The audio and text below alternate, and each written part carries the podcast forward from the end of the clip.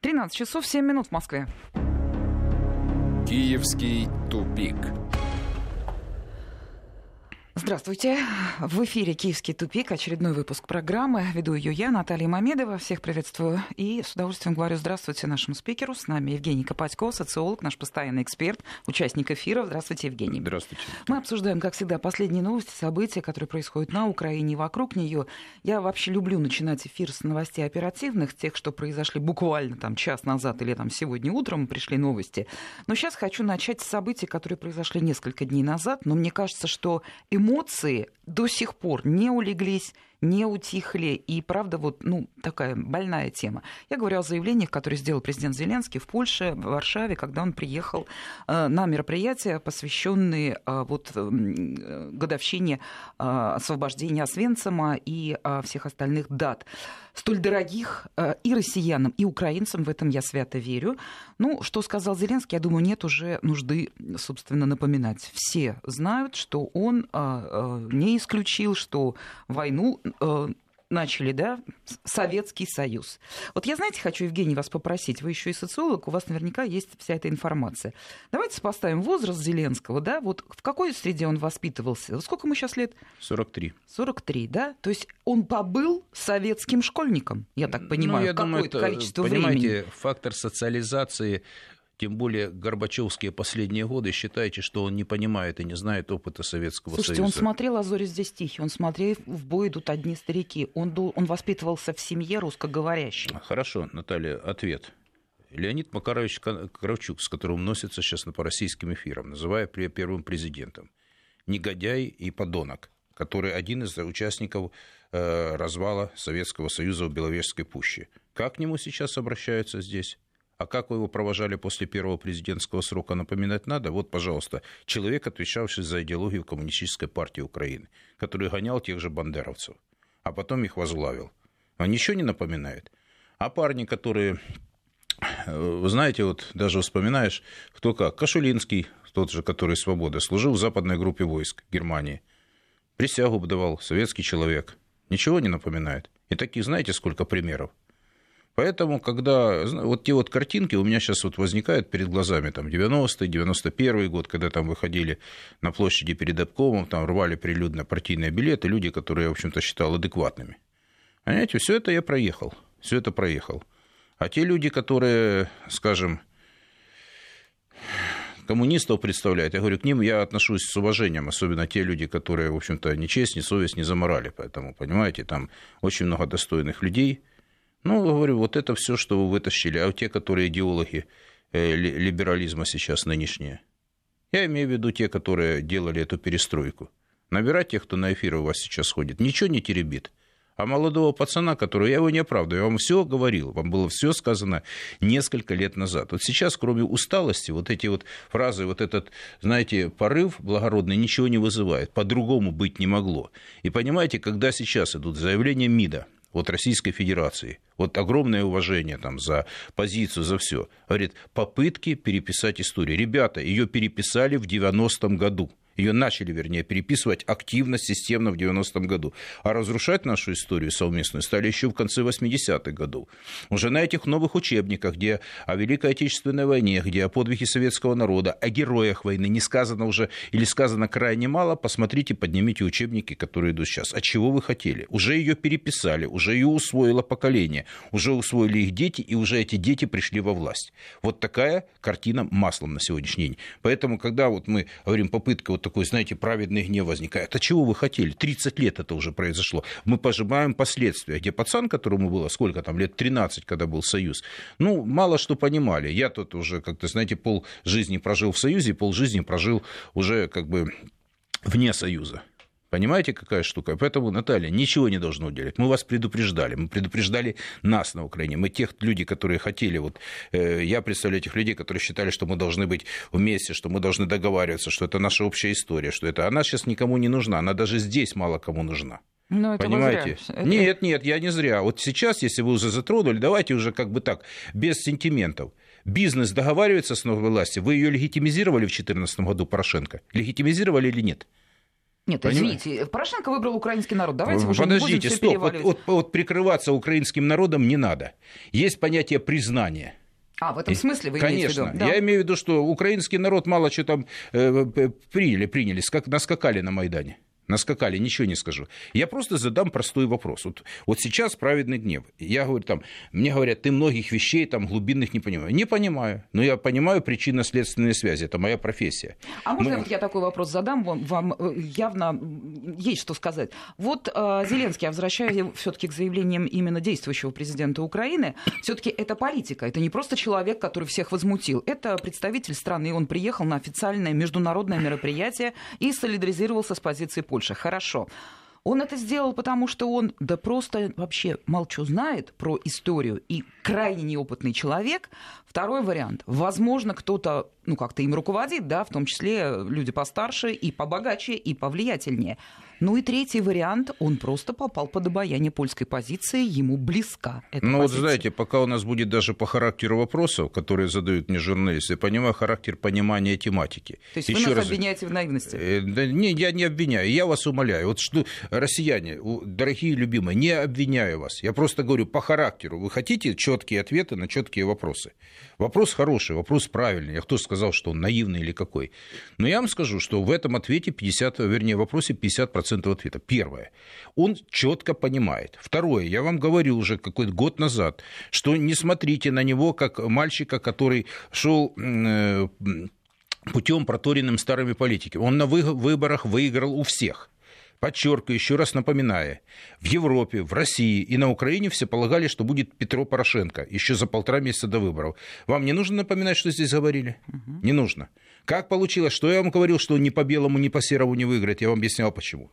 Когда это произошло, он получил колоссальный, ни один из президентов не получал такой огромный уровень доверия. Но это, понимаете, уровень э, желания перемены, все, но там уже поменялась жизнь. И Зеленский, он самостоятельный во многих вещах. С ним договаривались, я еще раз говорю, когда парень становится в 30 лет долларовым миллионером, возьмите любой эфир. Просто я говорю, привык не разбрасываться голословно. Нет, мы поняли ответ, что он сознательно произносит Абсолютно, да. Они многих речи. вещей могут не понимать. Есть советники, есть структура, есть э, при, в любой стране, то есть, понимаете, не надо тоже их абсолютизировать. Я когда-то, будучи молодым человеком, еще тогда мне до 30 было, я думал, что наверху живут небожители. Но я в, относительно молодом возрасте, я стал общаться с людьми, которые принимают государственные решения. И послушайте, да никто, они все вышедшие от стахи от стакана. Я имею в виду там по украинской ситуации, когда взлетали на поверхность, в России здесь еще при всех дикостях вот этой жизни там сохранились остатки системы.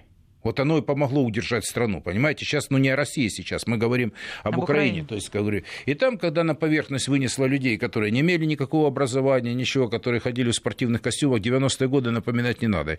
Те, кто пережил, поймут.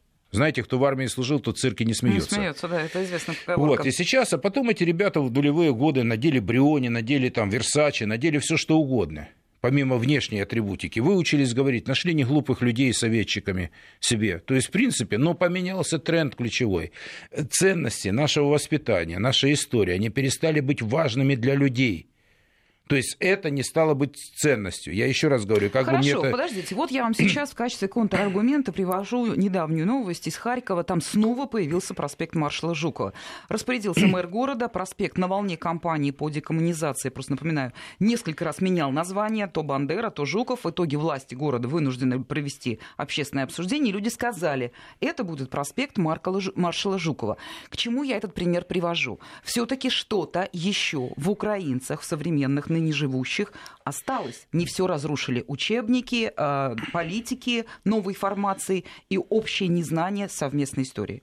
Ничего подобного. Это мужество немногих. Это первое. Глубочайшее уважение тем людям и почтением, кто сопротивляется э, там, вот той власти и тому накату страшному, который с угрозой для жизни, с риском для жизни. Вот, то есть вещи своими именами. Но по большому счету ничего это не решает. Когда сожгли ваш дом, сожгли ваше поле, сожгли все, и на, на пепелищах вам предлагают закурить, и вы с благодарностью принимаете эту сигарету. Ничего мне напоминает это о проспекте Жукова. Когда все перервали, пере, переврали, все разрушили, все убрали.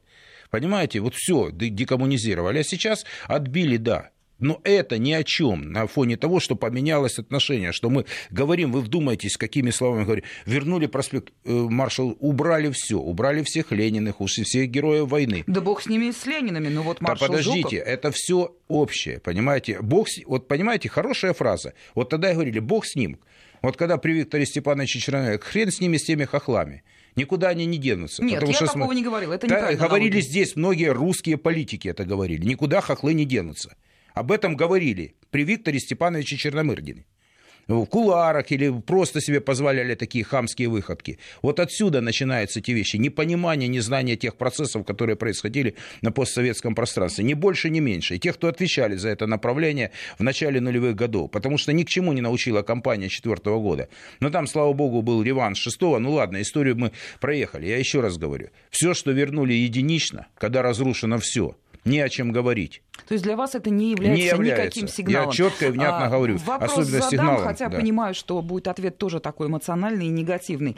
Сейчас можно говорить, что на территории современной Украины все-таки Восток, это вот Харьков, это а, юго-восточные все территории, южные, они все-таки такие, ну не прорусские, сейчас уже об этом нечего говорить, да, но все еще они как-то оппонируют по своей ментальности украинскому Западу или нет? Нет. Уже все. Нет, сопротивления прямого нет. Вы понимаете, когда э, представляют Украину в оппозиционном блоке те люди, которые сотрудничали с Порошенко, ну какие вам еще аргументы нужны? Все понятно. Нет, все ну понятно. все, я, я, ну, угу. понимаете, ну, ну все, вот послушайте, вот есть такая вещь, вот люди, которые меня слушают сейчас, я говорю, вы можете как ходно говорить. Ну вот была позиция, были задачи, надо признать власть Порошенко, нужно, что вот мы можем с ними договориться, и все, что произошло через пять лет, и вы многих вещей не знаете, как нам говорили, через пять лет у нас пропасть в российско-украинских отношениях, она сложилась, эта пропасть, она глубокая и широкая, правильно? Угу. Значит, я не знаю этих тайн Мадридского двора, но я знаю результат, я вижу разрушены отношения между Украиной и Россией на государственном уровне, разрушили. А, на экономическом уровне разрушены, хотя Россия один из крупнейших партнеров экономических по-прежнему Украины. Э, отношения между миллионами семей разрушены или нет? Но Каких еще, какие вам еще нужны аргументы? И сейчас этот парень, он закрепляет то положение. Ему глубоко плевать на историю, на своих предков, так получилось. Вот этот цинизм, он и вырос, потому что это не ценность для них. Оно для евреев, для израильтян это ценность, потому что они помнят и знают свою историю, потому что они пережили жуткие катастрофы. Мы тоже, славяне, пережили колоссальные катастрофы.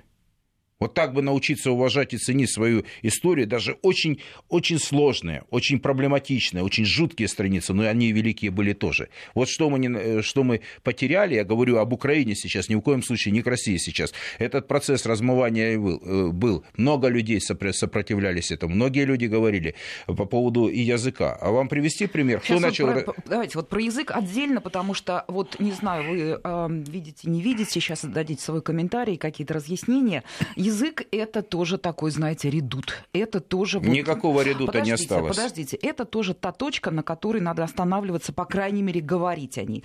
Вот сегодня бывший министр юстиции Украины Елена Лукаш вот такое заявление сделала. Она дала интервью телеканалу News One и сказала, что украинских детей буквально поделили на три сорта по языковому признаку. Дело в том, что все бывшие украинские э, чиновники крупные начинают говорить только под а, тогда, когда они становятся бывшими. Это мы уже неоднократно э, замечали. Э, дети делятся на тех, кто говорит по-русски, на тех, кто знает европейские языки, английский, и на украиноязычных. Она написала там много разных тезисов, но я думаю, вы понимаете, какая ситуация сейчас на Украине. Второй факт.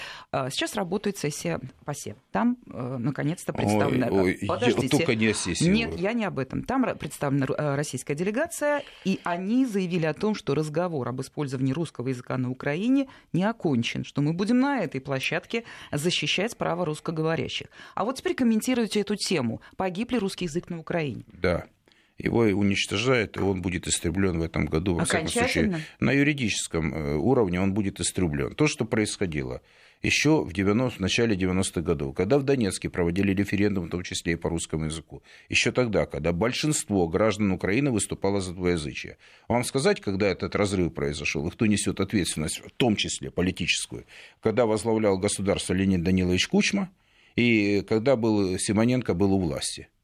Кучма подождите, подождите. Язык. Подож... этот закон Послушайте, подписал. не говорите этих вещей мне.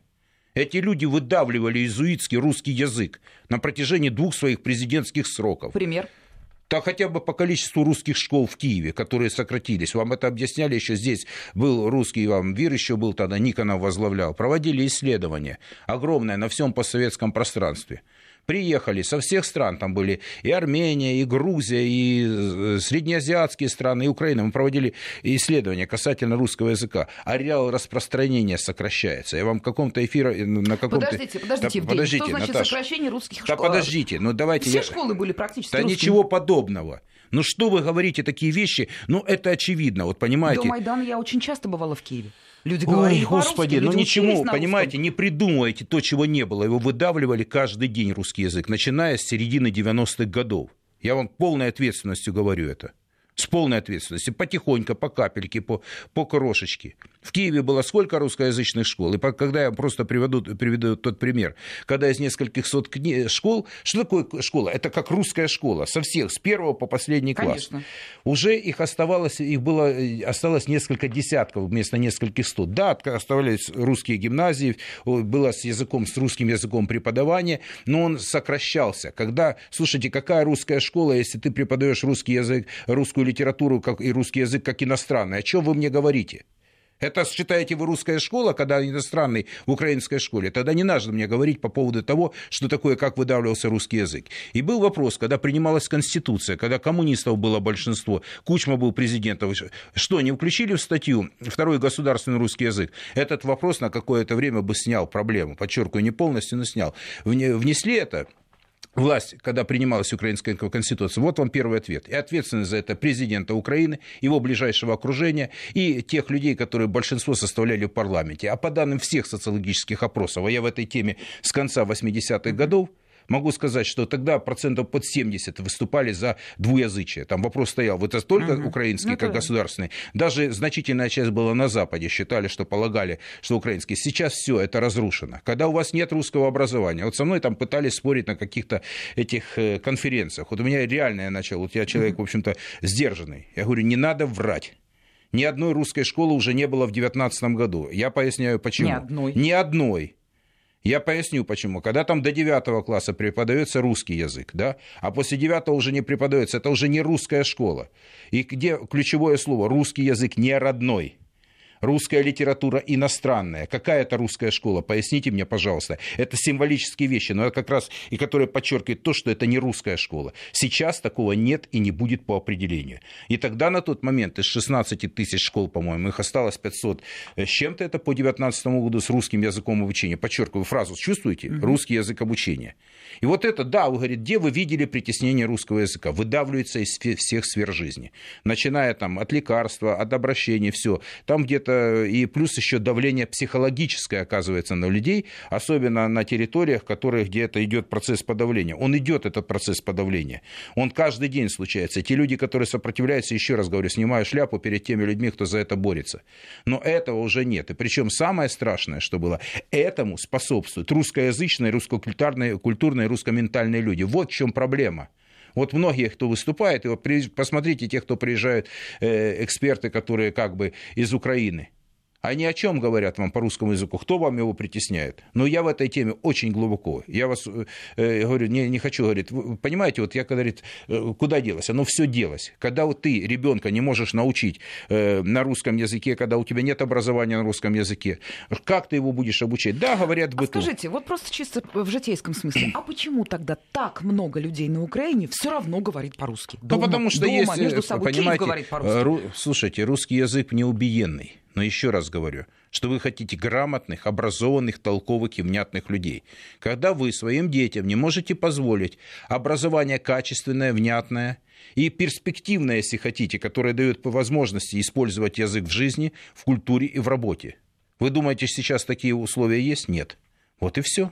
И еще у меня к вам вопрос, тут уже до такого политологического плана, я возвращаюсь к ПАСЕ. Почему европейцы все видят, что творится на Украине касаемо языковой политики? Для всех европейских стран это аксиома. Нельзя запрещать говорить на языке той группе населения, которая на нем говорит. Да что вы Почему говорите? они молчат? Они не молчат, они этому содействуют. Как? Да очень просто, потому что они, вот где-то молчаливое согласие, где поддержка права наций, права наций на самоопределение, поддержка украинской идентичности. Я это на конференции, знаете, сколько зарубежных слышал, когда вопрос задал швейцарцам, где четыре, нас, э, четыре государственных языка, и мне швейцарцы начали втирать то, что там должен быть украинский язык. А что вы мне говорите? Я это проезжал. Они еще с 90-х годов эту позицию заняли. Их задача истребить русский язык вообще. И это получилось во многом, потому что, еще раз говорю, в начале 90-х годов можете поднять статистику. Были такие цифры, что на русском языке так или иначе знают или общаются порядка 400 миллионов человек.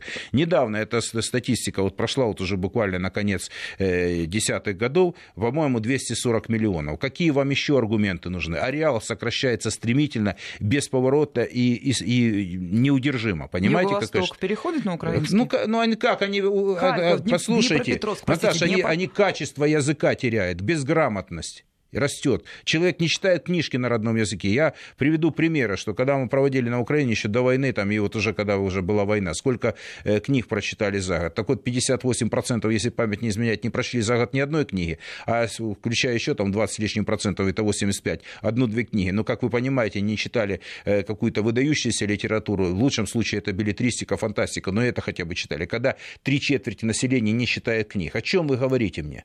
Вы говорите о том, что они говорят. Ну, говорят на языке. Ну, качество образования, самое главное, интеллектуальный потенциал, то, что ты думаешь, как ты выражаешь свои мысли, как ты пишешь, насколько грамотен ты или нет, как ты можешь воспроизводить язык. Конечно, в бытовом уровне да.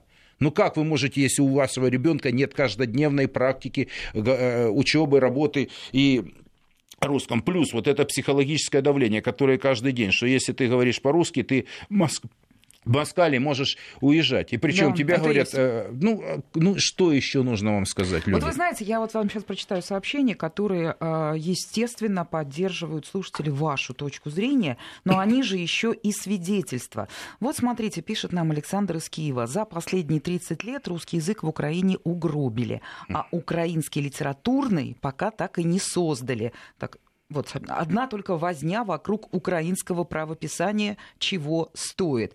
Это, кстати, важный вопрос, он может быть литературоведческий, немножко не, не в эту передачу, но я слышал такую точку зрения, что вообще практически языка сейчас не будет. Русский убираете, уважаемые господа политики. Убрали. Убрали, а украинский еще, э, ему еще расти и расти. До, не до... с чего расти. Нет, э, как не с чего? Послушайте, на ненависти не создается язык и культура. Они создали свою власть нынешнюю на ненависти. Они даже те, которые были им... Э, условно говоря, лояльны украинцам. Ну кто? Ну, спросите любого украинского там политика, сколько он украинских книг прочитал. Да я им фору дам всем вместе взятым, понимаете? По, хотя бы по этой литературе. Да. О чем вы говорите? Давайте э, сейчас прерываемся, ждем новостей, слушаем их, а потом продолжаем нашу эмоциональную беседу. С нами социолог Евгений Копатько. Киевский тупик. Продолжаем программу. Она у нас, как всегда, эмоциональна, потому что сегодня наш спикер Евгений Копатько. Мы сейчас будем говорить... Закончили о русском языке, Евгений, да? Мы, по-моему, вы уже высказали все, и мы получили только многоточие. огромное количество сообщений э, людей, в том числе из Украины. Я очень ценю то, что нам пишут люди оттуда. Примеры приводят, эмоции выражают. Это важно. Но сейчас вот что. Э, сообщение, которое появилось на лентах информагентств э, час, на... час назад, это высказывание одного из украинских деятелей. Кто? Министр развития экономики, торговли и сельского хозяйства хозяйства Украины Тимофей Милованов. Читаю, потому что их сейчас всех запомнить невозможно. А, заседала а, комиссия в Киеве Совет Ассоциации ЕС Украина. И вот что он говорит. Запрет на экспорт украинского леса мешает торговле с Европейским Союзом, поэтому его надо устранить. И что будет, если и правда устранят? Ну, вырубят Карпаты окончательно бесповоротно. Вот я да, хотел, чтобы немножко поподробнее то есть, прокомментировали эту тему. Мы говорили про Карпаты, и другие специалисты нам говорили о том, что исчезают вообще-то Карпаты. Но пока еще все-таки какие-то законы их охраняют. Да там нет, законов по большому счету нет. Э, знаете, вот когда нарушили все законы, которые можно быть с властью, да, по смене власти, вот так и нарушили все по экономике. Понимаете, решают волюнтаристским путем, вернее, применяют волонтаристские методы, решают эти задачи силовым путем, захватом, не считаясь последствиями, потому что живут временщики. По Карпатам не единожды проезжал, потому что работал много и на Западной Украине. Вот знаете, когда вот ребята местные там, такие, знаете, много достойных людей там живет, которые, в общем-то, любят свою землю, как бы ценят. Но ну, там карпатский ландшафт, он интересный, там такие горы любопытные. Но когда вот эти видишь залысины еще в то время, там несколько лет назад еще до войны, я там много где, говорю, от Закарпатья, я говорю, испахал всю Украину вдоль и поперек. Нет территории, где я не был. И не работал, не щупал своими руками, как живут люди. И вот я когда видел, что уже тогда их рубили Карпаты, их начали при Ющенко активно, при Кучме, там, при Ющенко, везде рубили. Там, это люди ну, говорили. рубили на вывоз, Конечно, да? да. Мы когда фокус-группы проводили в свое время, еще там в начале нулевых годов, э, то есть там говорили много, что это есть проблема. А когда пришла беспредельная власть, когда им нужно э, нарубить дров и денег, э, а потому что жизнь очень политическая коротка, и перспектива они со своей страной не связывают. Вот и все.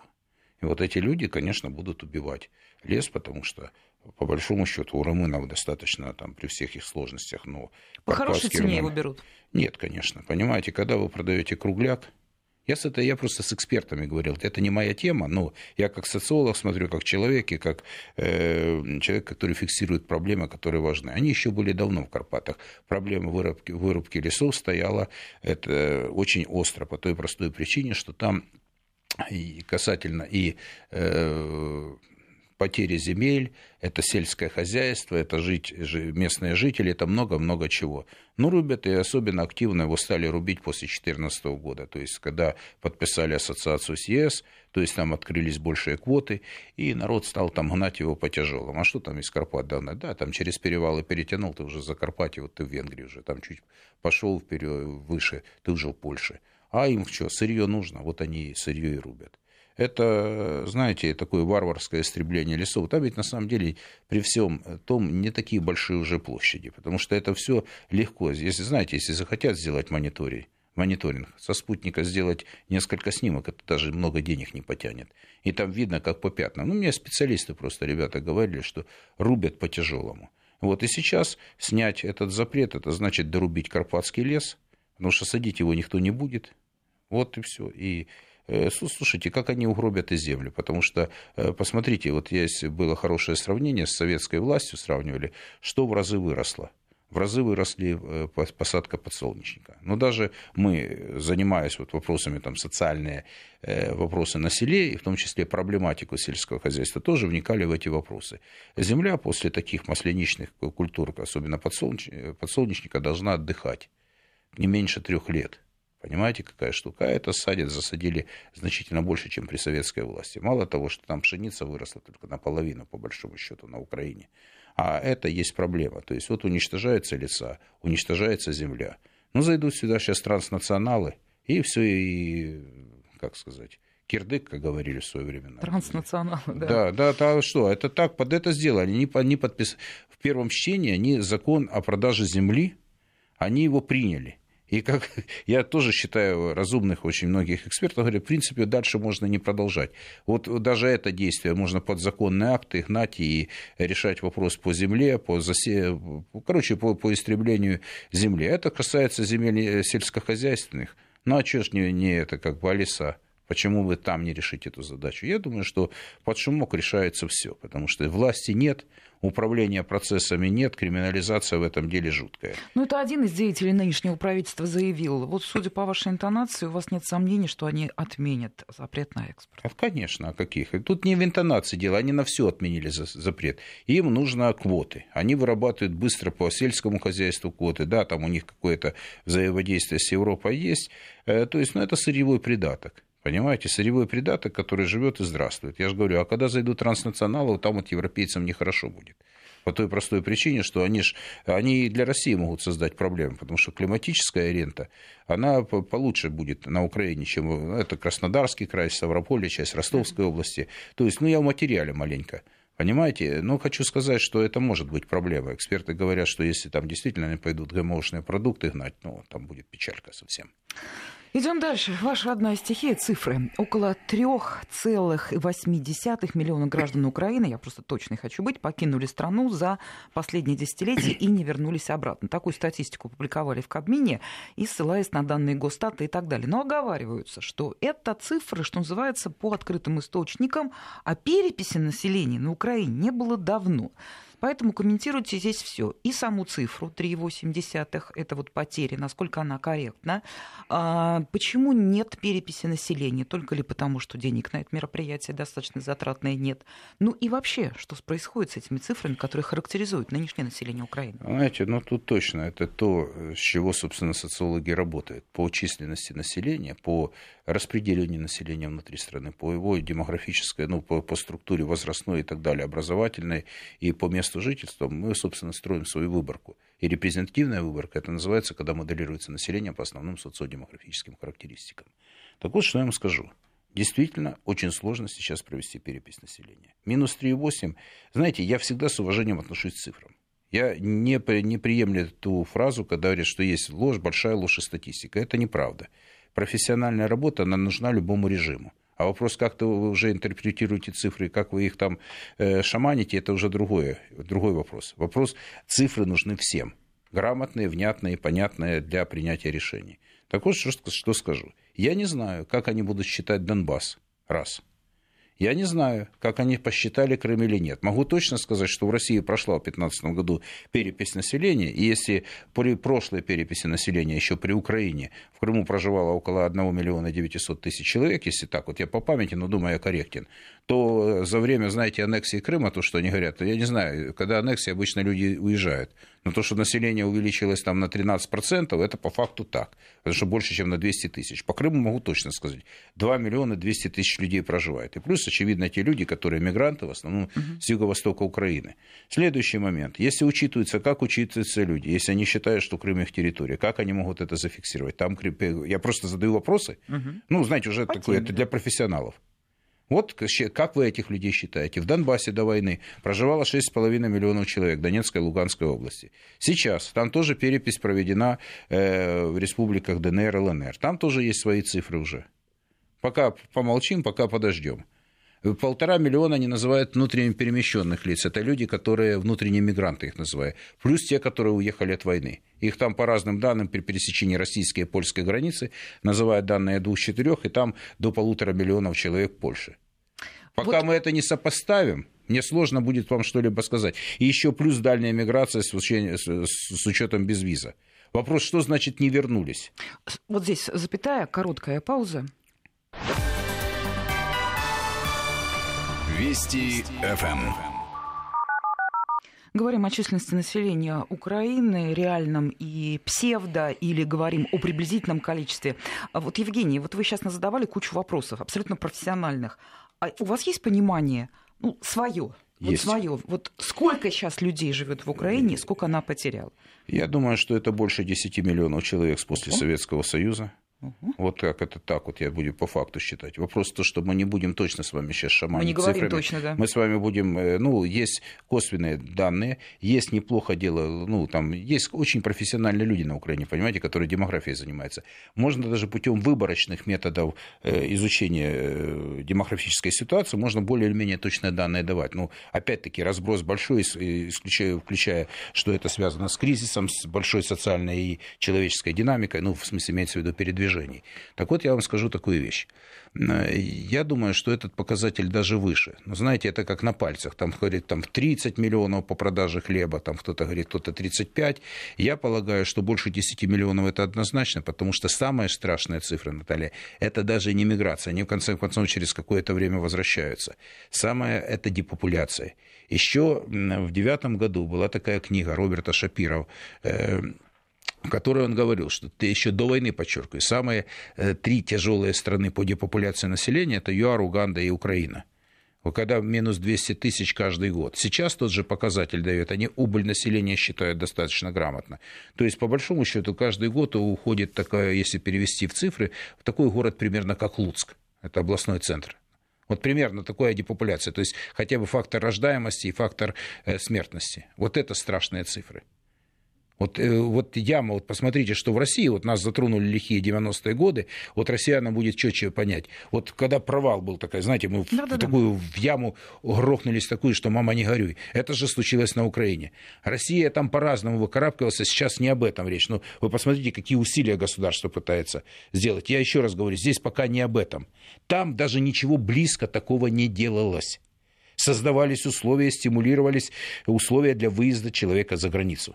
Особенно это касательно молодых людей. А, кстати, власти приветствуют этот выезд. А, они этим гордятся. О чем вы говорите? Без виз. Это заслуга, которая будет. Которая... Но без виз они подают как возможность. А вот то, что Послушайте, у них народ повалил... Ну, они, он повалил и так. То есть они создали ему юридические условия. Значит, что произошло, какие вещи, вот я тоже для понимания людей. Потому что э, когда еще в нулевые годы мы ездили, особенно по Западной Украине, особенно по селам, когда ты фокус группы проводишь, и там в селе деды, немного женщин, дети – Значит, семьи – это социальное явление. То, что многие люди уезжают за границу, зарабичаны, как говорили, уезжают, разрушаются семьи, детки живут тут, Отцы Родители работают. зарабатывают, отцы или матери, когда совместно, по-разному. То есть там уже семейные вот эти вот все моменты, они нарушены. Спросите у очень многих людей. Это, ну, они пытаются для своих семей заработать все. Не хорошо, не плохо, но это Жизнь порость, это первое. Второе, когда получили безвиз, что поляки сделали? Почему у них, я еще раз говорил у вас в эфире, на 38-миллионную Польшу?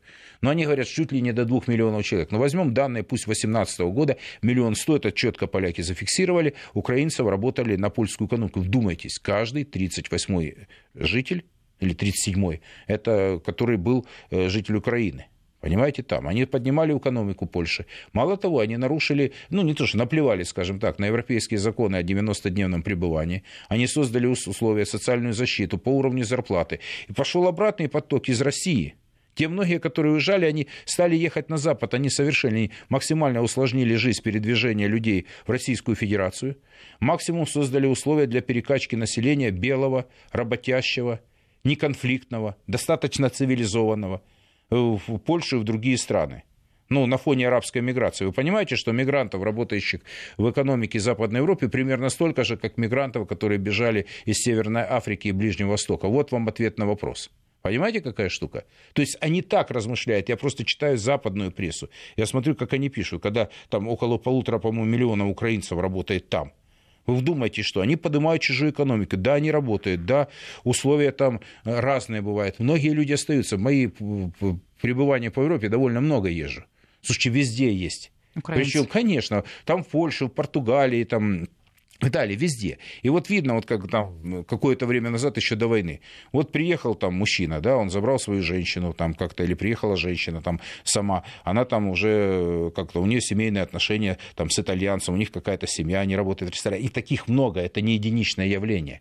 То есть, если турецкий профессор, еще просто для понимания, в 2012 году я был на одном мероприятии, вот один турецкий профессор говорит, что порядка, только в Турции, порядка 300 тысяч украинских жен. Это то, что зафиксировано. Ну, можете представить? тысяч? Да.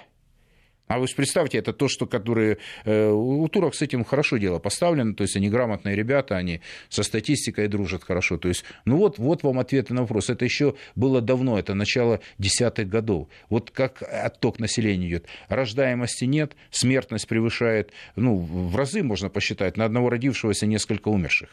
Понимаете, плюс вот эта атмосфера, которая в стране э, создается условие, что ты не видишь перспективы своей жизни в стране.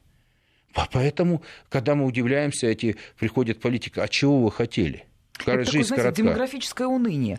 Потому что бывают демографические проблемы, а вот это вот то самое уныние. Это скажите, демографическая депрессия очень тяжелая. А скажите, вот эм, те экономисты, которые говорят, что зря вы так паникуете, ну, тем, кто вот говорит об убыли населения, они, люди, уехавшие работать за границу, деньги высылают на Украину. И по совокупности это такой немалый доход, он идет на Украину, он греет ее потребительский индекс. Послушайте, я не давал оценок хорошо и плохо. Это моральные оценки, то есть которые, но я считаю, полезно, не полезно для государства. я считаю, для любого политического режима, для любой системы, если в государстве, будь то монархия, демократия, республика или коммунисты, неважно, если количество подданных сокращается, значит, это неправильно ведет себя государство. Задача любого государства – это приумножение людьми, и при умножении экономики. А когда ты большую часть денег остаешь, и ты пашешь как лошадь на западную экономику, ты, конечно, присылаешь деньги более-менее достойные, потому что ты их не забираешь, не зарабатываешь в своей стране. Вы извините, если это хорошо, ну тогда флаг в руки этим экономистам. Я это слышал, я с ними не пытаюсь спорить. Вопрос заключается в том, это экономика выживания, это не экономика развития. Я вот недавно размышлял, вот слушайте, говорили, был действительно бурный подъем в нулевые годы, там 6-7% роста, даже после оранжевой революции была экономика.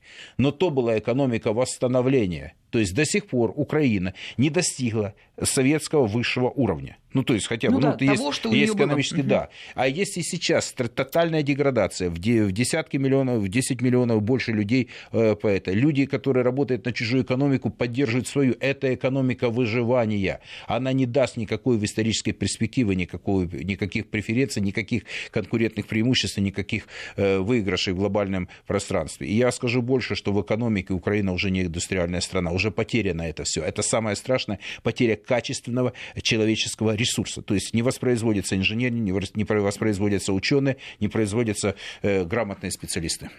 Ну вот давайте на этом закончим. Я благодарю вас за комментарии. Вот какое-то количество вопросов мы обсудили. А, новости продолжают поступать. Мы сегодня к украинской теме в эфире еще обратимся. С нами был Евгений Копатько, социолог. Спасибо. Спасибо. Приходите к нам. Киевский тупик.